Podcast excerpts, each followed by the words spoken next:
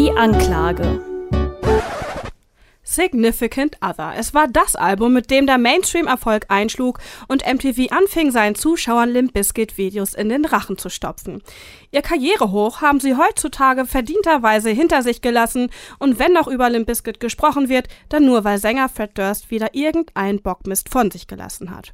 Nun denn, seien wir ehrlich, alle, die mittlerweile über 30 sind, haben damals irgendwie Limp Bizkit gehört und sind zu Hits wie Rollin' in der naheliegendsten alternativen Kleinstadtdisco auf die Tanzfläche gestürmt. Hardcore-Fans haben sich dann auch das rote NY-Cappy besorgt. Schrecklich platte Texte, erzwungene Reime, ein Sänger, der mit jeder Platte vor allem eins geworden ist, nervig und unsympathisch eigentlich gute Musiker, die untergehen im Schatten des hirnverbrannten Fred Durst. Und mit mittelmäßigen Songwriting und mittelmäßigen Rap-Skills hat sich Fred Durst zu einer Galionsfigur für stiernackige Proleten entwickelt. Retroperspektivisch gibt es fast nichts Interessantes mehr über diese Band zu erzählen. Oder ist die Platte Significant Other doch die Rede wert?